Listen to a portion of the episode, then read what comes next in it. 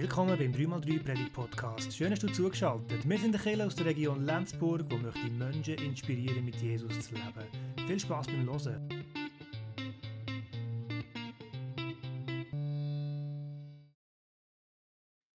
Wenn man neues 3x3 kommt, dann äh, taucht ziemlich schnell mal die Frage auf, warum heißt es eigentlich 3x3?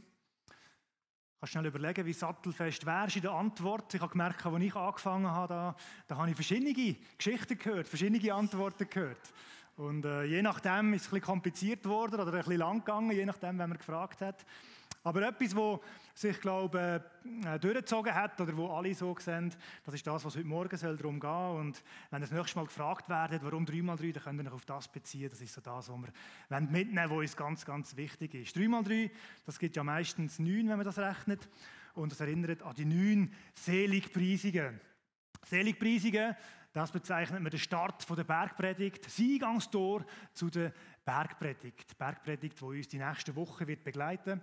Wir gehen Abschnitt für Abschnitt durch und Zählungspreisungen sind so wie der Start der dort drin und die Bezeichnung 3x3 tut eigentlich wie an das erinnern. Bergpredigt, das ist so wie ein ähm, ja, wie ein Manifest von Jesus, sagt man, wo dort wirklich nochmal seine Kernbotschaft drin zusammengefasst wird. So wie das Parteiprogramm könnte man sagen, wenn man möchte schauen, für was ist Jesus eigentlich eingestanden, der wird ganz schnell mal Bergpredigt gebraucht. Oder?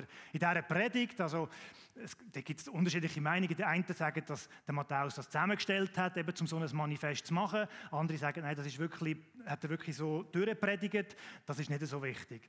Aber es ist ganz, ganz wichtige Rede von Jesus, die er gebracht hat, wo er zeigen hey, was bedeutet das, dass Reich Gottes auf die Welt gekommen ist. Jesus ist auftreten und hat predigt und hat gesagt, hey, Reich Gottes ist näher herbeigekommen. Und das ist ein bisschen kompliziert zum Verstehen, was das bedeutet. Das ist ein bisschen komische Sprache.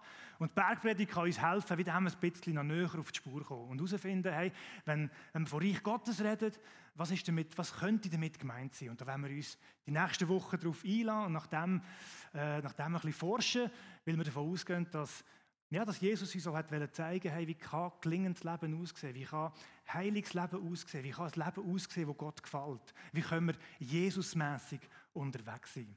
Der Mark hat damals gesagt, es gibt einmal eins vom Leben und es gibt dreimal drei vom Reich Gottes. Und das ist so ein bisschen das, was wir, äh, wo wir, wo wir mit dem dreimal drei wollen aus, ausdeutschen Wir wollen Jesusmäßig leben.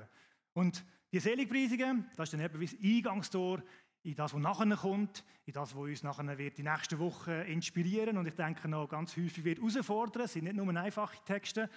Und darum ist es aber spannend, wirklich bei den Seligpreisungen zu starten und das wirklich als Eingangstor, also als Grundsatz über alles, was noch kommt, äh, zu verstehen. Aber lasst uns doch einfach mal einsteigen in die Seligpreisungen, das zusammen zu lesen. Matthäus 5, Verse 1 bis 11. Eines Tages, als sich immer mehr Menschen um Jesus sammelten, stieg er mit seinen Jüngern auf einen Berg und setzte sich dorthin, um sie zu unterrichten.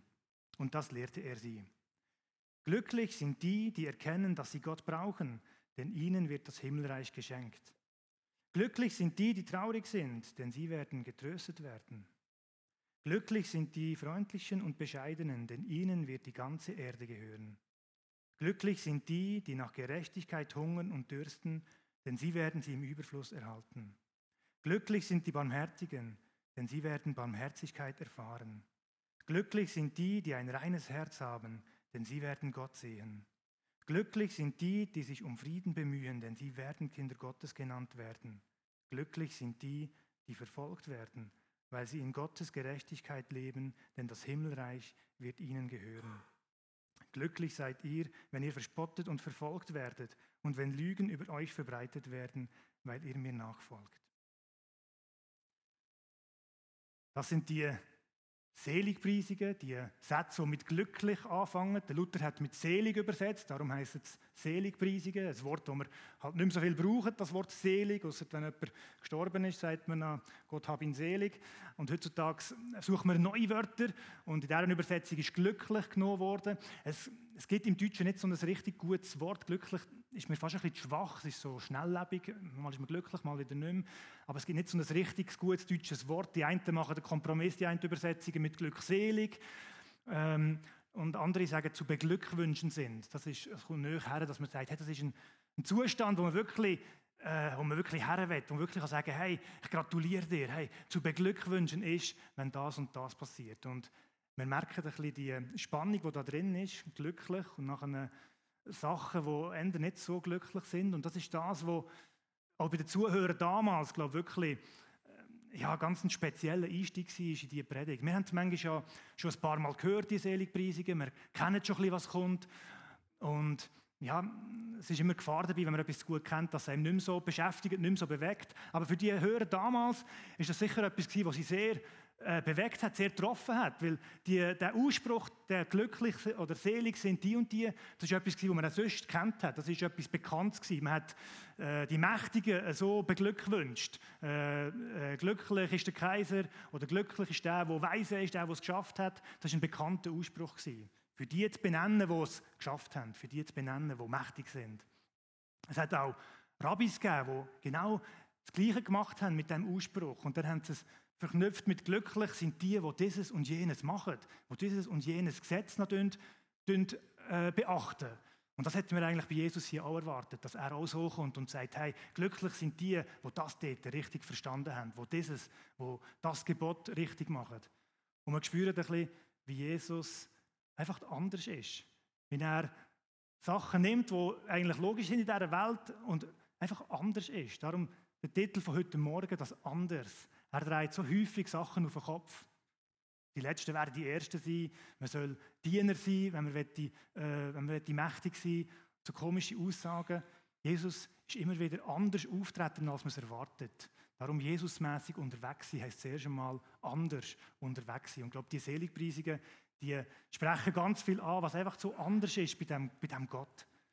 Ich habe ein paar Sachen herausgeschrieben, wo ich das Gefühl habe, da zeigt uns die Seligpreisung ganz gut, was bei, bei Gott, was bei Jesus anders ist. Es gibt natürlich noch viel mehr, aber das, was die Seligpreisungen uns gerade zum Start der Bergpredigt so ein bisschen zeigen wollen. Anders ist bei diesen Seligpreisungen, dass Gott die Vergessenen sieht. Wir haben die verschiedenen Anspruchsgruppen gesehen, die in den Seligpreisungen angesprochen werden. Es gibt noch Seligpreisungen in den anderen Evangelien, im Lukas-Evangelium. Und dann habe ich schon gesagt, es gibt verschiedene Übersetzungen. Und ich habe mal schnell eine kleine Aufstellung gemacht, was da alles so für Gruppen zusammenkommen, wenn man das ein bisschen mit verschiedenen Übersetzungen vergleicht und es zu anderen Evangelien nimmt. Jesus sagt dort, Glücklich sind die Armen. Beim Lukas-Evangelium sind es mehr so die materiellen Armen. Im Matthäus-Evangelium sagt er die Armen im Geist. Da könnte man davon ausgehen, okay, Arme im Geist könnte heißen die Dummen oder es könnte auch heißen die Kraftlosen, weil Geist ist auch ein Bild für Lebenskraft. Und Jesus sagt, hey, glücklich sind die Armen, glücklich sind die, die nicht die Gescheitsten sind. Glücklich sind die Schätze, die kraftlos sind, die keine Kraft mehr haben. Glücklich sind die Traurigen, die, die verfolgt werden. Glücklich sind die, die sich abmühen, die, die zu kurz kommen, die Verspotteten, die Verleumdeten, die Schwachen, die Opfer, die Verletzten, die Vergessenen. Und das ist so anders bei dem Gott, dass er genau diese Gruppen sieht. Dass er nicht nur die sieht, die stark sind, die, die es geschafft haben, im Fernsehen zu kommen, die, die eine Medaille gewonnen haben, die, die auf dem ersten Platz sind in der Tabelle, sondern Gott sieht genau die, die vergessen gehen, ganz häufig. Und wir können das jetzt exklusiv lesen, dass wir an irgendwelche Menschen denken, am Rand der Gesellschaft, dass wir denken, eben die Armen, die, die anderen eben. Aber ich würde einladen, das inklusiv zu verstehen, dass man sagt, hey, mit diesen Wörtern, die hier genannt werden, da kann sich, glaube ich, jeder immer wieder mal identifizieren. Dass wir sagen, hey, auch wir kennen die Zeiten, wo wir uns arm und dumm vorkommen, wo wir kraftlos sind, wo wir nicht mehr mögen, wo wir an unsere Grenzen stoßen. Die Zeiten, wo wir traurig sind, wo wir verfolgt sind, wo wir uns abmühen. Die Zeiten, wo wir schwach sind, wo wir vielleicht zu Opfer werden, wo wir verletzt werden. Vielleicht kennst du die Zeit, wo du dich vergessen fühlst von deinem Umfeld, vielleicht auch vergessen fühlst von der Gemeinde, vielleicht auch vergessen fühlst von dem Gott im Himmel. Und genau dort sagt die Seligpreisung, hey, nein, ich bin anders. Ich bin anders, weil ich die Vergessenen eben sehe. Ich sehe genau die, wo es eben nicht gut geht. Und genau denen ist das Himmelreich. Genau dort drinnen bin ich aktiv, genau die sehe ich. In diesen Situationen wird ich ganz, ganz nöch sein. In diesen Situationen ist nicht, dass du einfach alles anders machen musst, sondern ich liebe dich unabhängig von dem, was du machst, sondern du bist mir wert. Du bist wertvoll. Das ist das Zweite, was ich herausgeschrieben habe. Es ist so anders im Reich Gottes, weil du, ich, weil alle Menschen in Gottes Augen unendlich wertvoll sind. Das ist anders in unserer Welt. Dort ist man wertvoll, wenn man etwas leisten kann, wenn man etwas machen kann, wenn man etwas tun kann. Wenn man im Arbeitsprozess die beste Leistung bringt, das sind die wertvollsten Mitarbeiter. Ich habe früher auch Personen anstellen und für so eine KV-Stelle, wo ich Leute gesucht habe, so eine Big Bewerbungen bekommen. Und dann muss man einfach äh, aussortieren. Das schaut man schon zuerst Qualifikationen an, aber irgendwann, äh, wenn du immer noch ein Riesenbeigeli hast, dann fährt man halt da mal nach dem Bild zu entscheiden oder irgendwelche Sachen ein bisschen Wert zu geben, damit man sich schlussendlich für jemanden entscheiden kann. Natürlich tun wir nicht sagen, die Person ist dann nicht wertvoll, aber unsere Welt tickt doch so, dass wir wertvoll, dass wir etwas leisten müssen, damit wir unseren Wert bekommen, dass wir etwas erreichen müssen, dass wir, ja, es ist ganz viel auf die Leistung getrimmt. Und ich glaube, bei Gott ist es anders. Bei Gott heißt, hey, du bist wertvoll, bevor du irgendetwas gemacht hast. Du bist wertvoll, weil ich schon alles für dich gemacht habe. Weil du nichts mehr musst machen. Du darfst noch ganz viel machen. Es ist für jedes Leben gut, wenn man Veränderung erlebt. Wenn Veränderung passiert. Wenn wir, ja, wenn wir auch ohne Sünde leben wollen. Aber der Anspruch, der kommt immer nach dem Zuspruch. Die Seligpreisungen, die Bergpredigt startet mit dem großen Zuspruch von dem Gott im Himmel. Wo einfach mal sagt, hey, ich habe dich nicht vergessen, egal wie es dir geht. Und hey, du bist unendlich wertvoll, egal wie du dich jetzt gerade fühlst. Weil wir, der, der, Mensch tickt irgendwie ein bisschen so, dass er das immer wieder vergisst, wie wertvoll das er ist. Ich meine, das haben wir alle schon mal gehört, dass Gott uns äh, bedingungslos liebt. Und gleich hat der Mensch so etwas in sich inne, dass er immer wieder den Wert noch jemand anders geht suchen, dass er irgendwo Bestätigung muss suchen, dass er irgendwo Sicherheit muss suchen. Und ich glaube, der Mensch braucht immer wieder, mit dem Gott in Verbindung zu kommen, in die Berührung zu ihm zu kommen, um sich den Wert zuzusprechen lassen, ganz neu. Dass man merkt, hey, wer bin ich in Gottes Augen? Und es gibt ein ganz anderes Fundament, um nachher ein Leben zu gestalten, wenn nachher alles kommt, was auch mega wichtig ist, aber es ist ganz ein anderes Fundament, wenn wir in dieser Annahme inne sind, in dieser Rechtfertigung inne sind, um, diesen Aus Ausdruck zu nehmen. Psalm 139 bringt so schön äh, fasst das schöne Wort. Ich danke dir dafür, dass ich wunderbar gemacht bin. Wunderbar sind deine Werke. Das erkennt meine Seele. Gott hat uns gemacht. Er hat uns sein Lebenshauch, er hat sein Lebenshauch in uns hineingegeben. Wir sind seine Stellvertreter auf Erden. Und das allein, weil er weil alles, was er gemacht hat, einfach gut ist und umso mehr die Krönung der Schöpfung. Das allein langt schon zum wertvoll sein. Und nicht, weil wir irgendetwas machen, nicht, weil wir irgendetwas haben, sondern einfach, weil wir sind.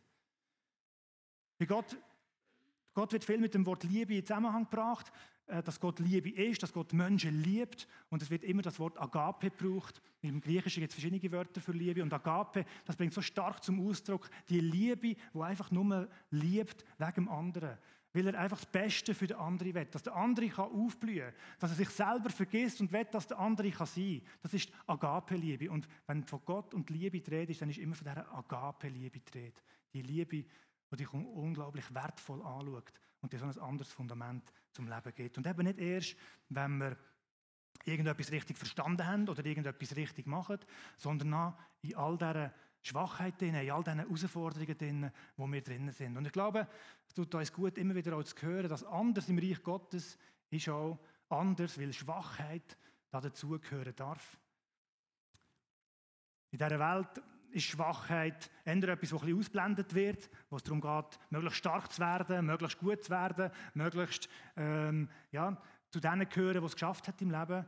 Aber bei Gott ist es, ist es anders, dass Schwachheit dazu gehören darf.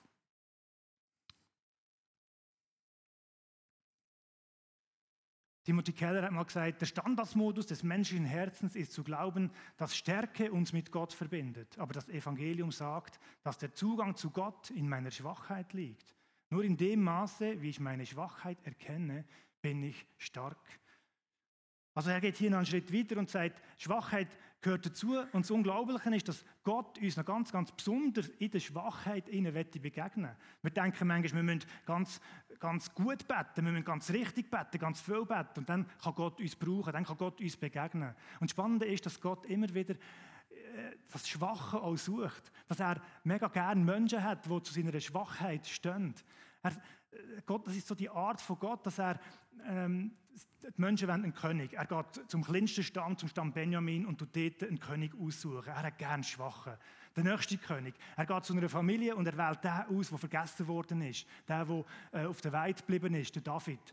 Er hat gern das Schwache. Er hat gern einen Paulus, der sagt, äh, ich habe den Dorn im Fleisch und bringe ihn nicht weg.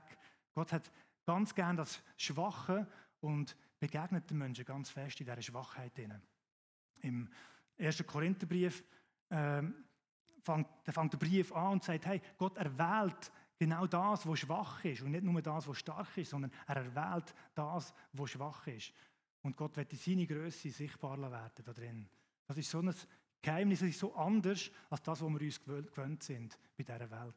Dass wir nicht müssen denken, wir sind jetzt stark und darum kann Gott uns brauchen, sondern genau dann, wenn wir merken, wir sind schwach und es gibt auch Sachen, die, die gehen nicht einfach weg, wenn wir mit Jesus unterwegs sind, sondern es gibt auch Schwachheit, die weiterhin dazugehören darf. Genau die sind glücklich zu schätzen, die sind hoch zu preisen, weil sie zu dem können stehen Mir ist da vorher beim Singen auffallen, dass da etwas auf dem Hütli steht. Ich weiß nicht, wir mal, äh, ich bin nicht sicher, ob Ton oder Tor. Ich fände es so cool, wenn Tor würde draufstehen. Wir müssen das einfach jetzt so denken. Weil das genau von dieser Schwachheit, dass einer sich mit der Bergpredigt auseinandersetzen aber selber denkt er von sich, er ist ein Tor, er ist nicht der Beste, er ist nicht der, der es leistet.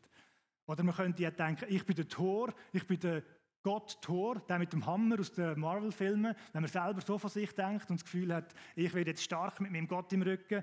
Man kann so, so verschieden unterwegs sein.